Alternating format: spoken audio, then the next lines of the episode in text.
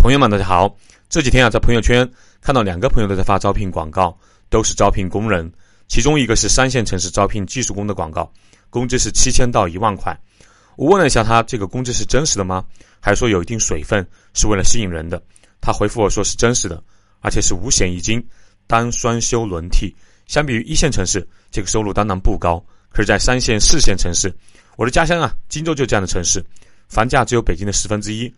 如果能拿到万把块钱的月收入，还是相当不错的。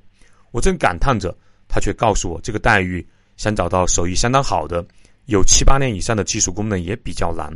因为市场上这类的人就是少，也是各个公司的宝，一般不会跳槽。现在各个公司都缺高技术人员，其实不仅是技术工种，普通工人也不好招。女生还稍微好一点，三千四千块，在当地还是能找到一些小姑娘。可是男生很难招聘到，即使招聘到了，很多刚刚来培训啊，熟练一点，半年最多一年就跳槽了。他们公司现在的招聘分成两个小组，一个专门招聘工人，他和另外一个老的 HR，也就是人事负责。他们如果能招聘到老板满意的高级技术人员，老板还会额外奖励几百块的红包。至于招聘办公室的人员，交给了刚来不久的啊新人 HR。因为这一块不太有难度，这样和他刚刚做人事那会完全不一样啊！十三、十四年前，那个时候招聘一个工人，哪怕是技术工，不要太容易啊，外包给中介，很快就会有人把人带过来。那会儿虽然公司也渐渐开始有大学生进公司，可是九八五、二幺幺大学的学生啊，想进他们这样的小城市的民企，那是老板连想都不要太想的事情。老板当年啊，甚至。想以八千块的高工资把公司一个员工的女儿，就是毕业于西安交通大学的学生，请过来做设计。其实主要是可能是充门面吧，可是人家就是不愿意过来。后来还听说他手下那个员工，也就是那个名牌大学生的父亲，坚决不同意自己的女儿过来。要知道那会儿是二零零七年、二零零八年，据他说，八千块的工资和他们公司当时的二把手副总是在。同一个收入水平线上的，谁曾想啊？现在他们公司坐办公室的三千四千块一个岗位，会有四五个大学生来应聘。这几年，甚至连九八五、二幺幺的名牌大学生的简历，偶尔都能看到了。要知道，他们公司是一个稍有点实力的民企，还没有上市。他问我是什么原因造成了现在的情况，我回了他一句：中国人口红利消退，更重要的是产业升级放缓。其实。产业升级放缓，不仅是工人招工困难，尤其是缺高级技术工人、白领岗位缺内卷严重的这些现象的原因。往深了说，也是近来一系列和教育相关政策发布的重要原因，或者说底层原因。前段时间啊，国家对教育培训机构进行了大力的遏制，除了维系原点公平，打通普通人和中产阶层的正常流通通道。也有一个很重要的原因，就是很有可能国家层面已经预测到了，随着全球经济的放缓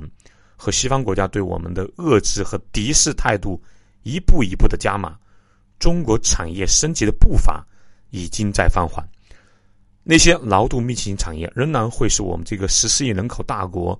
需要全力保住的产业，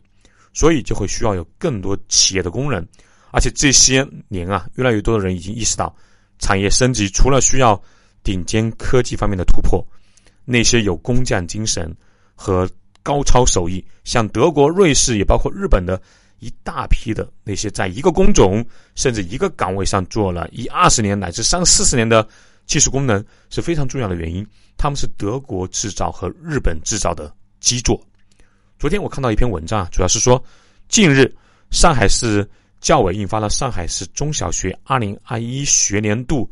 课程计划及其说明的一个通知吧。根据市委有关文件的要求，小学生学业评价严格实行等地制。小学阶段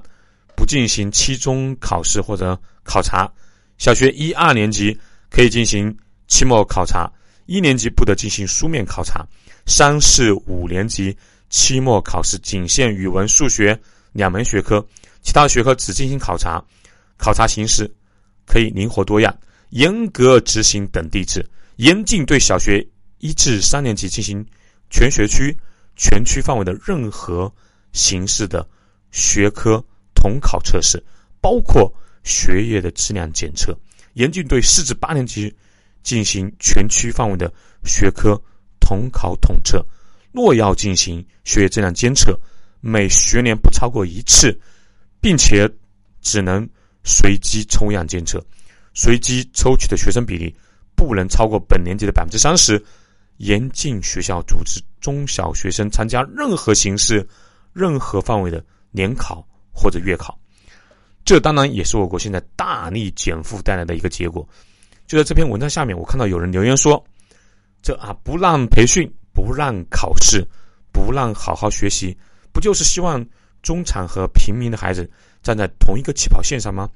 让自己的孩子听天由命。可是谁愿意自己的孩子去上技校，去学电焊，去做工人？你愿意吗？因为这个留言啊，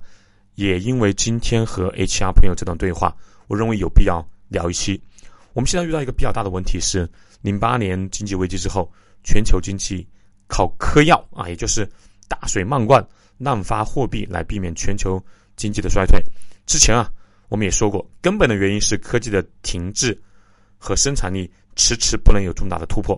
加上美国在二十一世纪之后站在美元霸权之上，放任华尔街金融资本无限收割全球，当然也包括收割自己的中低层平民，所以造成了零八年那场经济大危机。在这种存量博弈下，像中国这样的啊。上升型的大国每多获得一些，也就意味着有些发达国家会少一些。尤其是中国的体量还那么大，所以确实分走了部分发达国家的利益。那韩国、中国台湾和日本经济增长的放缓，在一定程度上也是因为大陆工业的强势崛起，挤掉了部分他们的产业份额。那中日韩还有台湾的产业，相比于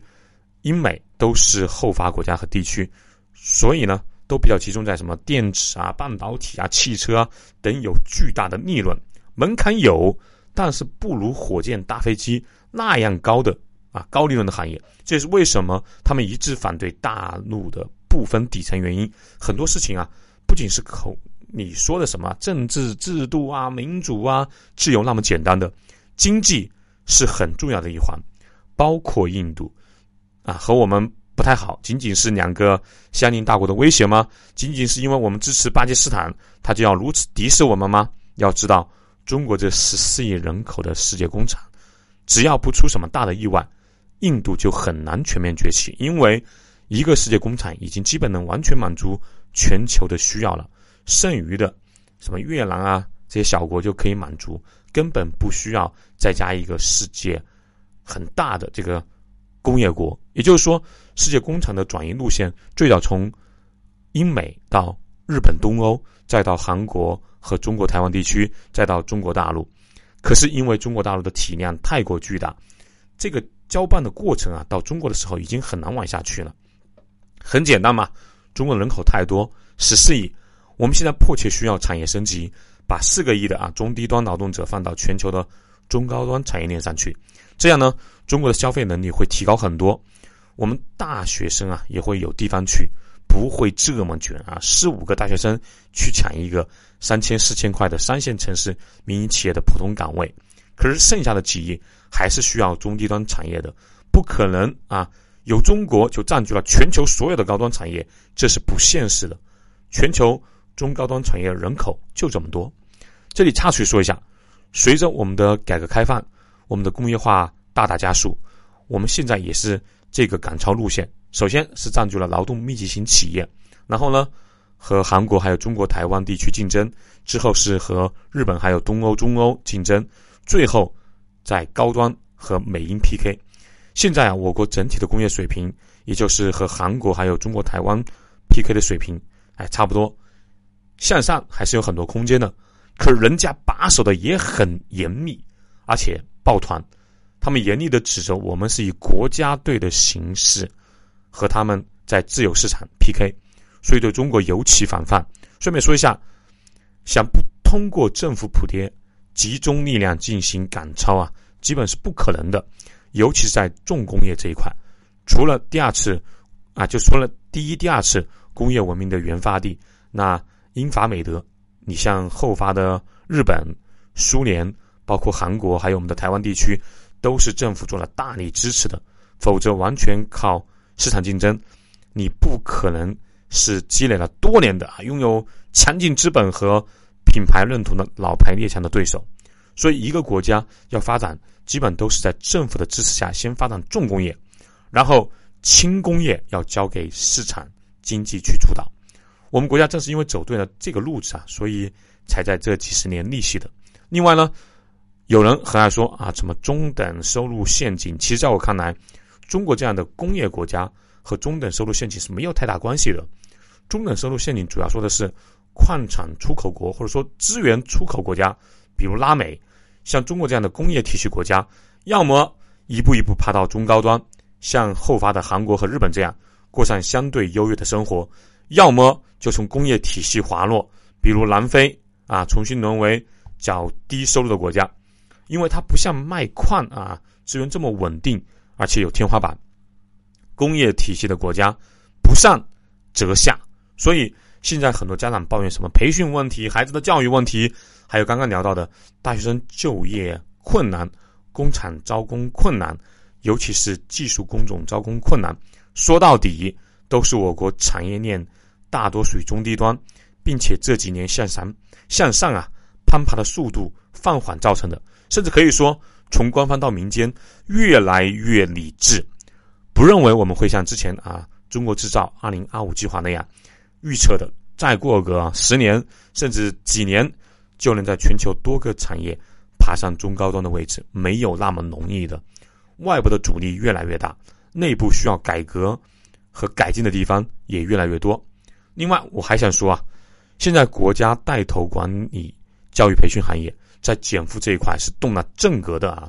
之前减负喊了很多年，可是这一次国家是铁了心要把这件事落地，不仅是为了生育率，更是为了给广大老百姓希望，也让中国企业看到招工的希望。之前啊也聊过，任何一个大国的复兴都是以百年至少是五十年为单位的，所以呢，中低端的劳动密集型。中国现在还丢不得，哪怕以后，如果我们把多数产业都升级到了中高端，也还是会有相当比例的人呢要去做中低端的，因为我们中国人口实在太大了。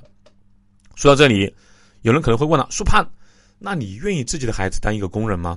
在现有的环境下，老实说，我不愿意。我也会在我的能力范围内给孩子最好的教育。可是，就像我之前节目里说过的，我是希望能够在原点公平。而不是啊，大家比拼外挂，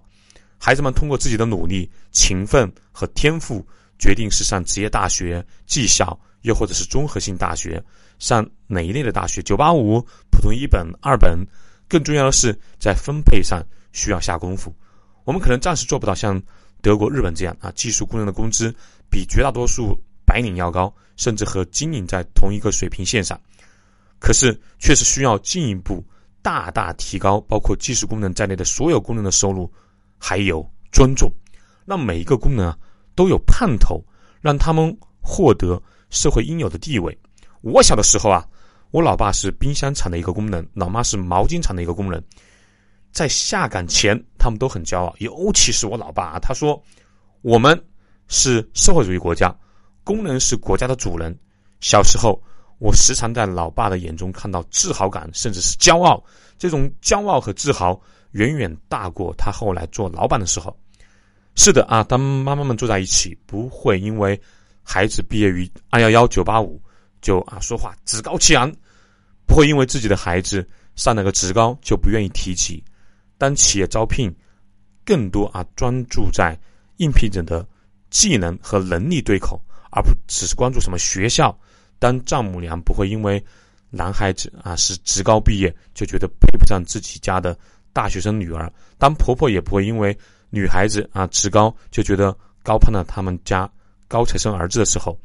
到这个时候才会有越来越多的人愿意好好的去读一个技校，愿意踏踏实实的做一个技术工人，拿一份不错的薪水，享受和白领甚至精英体制内人员一样的尊重。听到这里啊，一定会有人说：“苏胖太乐观了啊，你太幼稚了。”我告诉你，这世上没有理所当然的事。你知道我小的时候啊，城市户口和农村户口是泾渭分明的。很多农村人想拿到一个城市户口，那个难度啊，不亚于我们移民到发达国家。我小学同学就有一个妈妈，就他的妈妈是农村人，很漂亮，很漂亮，然后嫁给了他的爸爸，是一个残障人士，就为了一个城市户口。我记得当时有一个比较有见识的邻居就说过，几年哦，几十年之后，城市户口肯定会消失。绝大多数邻居当时都不相信，有人甚至说他读书读迂腐了啊，痴呆了。后来呢？现在啊，城市户口和农村户口还有多大的差别？也一线城市除外啊。年初我也做过判断，中国的房价和茅台的股价都见顶了。也是有很多人啊，他们还私信我说：“苏盼啊，你要等着打脸哦。”现在这个趋势已经很明显了嘛，大家拭目以待。三个月前我说中国的户籍制度和学区房会在五到十年内成为历史，很多人也不认可。还是那句话。让时间和结果来证明。最后再说三点吧。第一，我们现在的制造业啊非常缺乏功能，很多小工厂都招不到人，很多这一行的人纷纷转行。这一行内脏穷，培养一个熟练的工人需要三到五年，高级的技工需要十年以上。人才的流失，工匠的缺乏，大大的阻碍了中国制造升级的步伐。为保持经济竞争力。中国需要的不仅仅是更多的硕士、博士，我们需要有高超技艺、深耕一个行业、一个岗位很久的工匠，需要很多这样的工匠。我们国家现在遭遇列强的围堵，产业升级几乎不可能一代人就能完成。看看五 G 和高铁，大家心里就清楚了。第二，现在很多人反对减负的政策啊，没有补课就很焦虑啊，认为。剥夺了他们孩子的权利，殊不知这些人的目的就是想把没钱补课的底层人的孩子踩在脚底。当他们孩子上名校的分母，我们家啊也算忝列中产之列吧。可是还是那句话，我希望我的儿子能和绝大多数孩子在一个起平线上公平的竞争。第三，我反对全民学英语，那是民族的内耗，也反对突然走向极端。大大降低英语在考学的比例，不需要人人都说一口流利的英文。这个梦想我们还是留给三哥啊，让他们去骄傲的实现吧。可是英文的基础需要有的，要知道英文资料是现在啊人类进步的阶梯，也是我们这个后发大国爬上产业链中高端不可或缺的工具啊。好。欢迎大家关注“苏胖带你看世界”节目，欢迎留言和转发节目。对旅游文化感兴趣的朋友，欢迎加苏胖的微信号：幺八六二幺八九二六零五。同时，你觉得本期节目或者任何一期节目不错，欢迎花点小钱帮苏胖推荐推荐呗。下期见喽！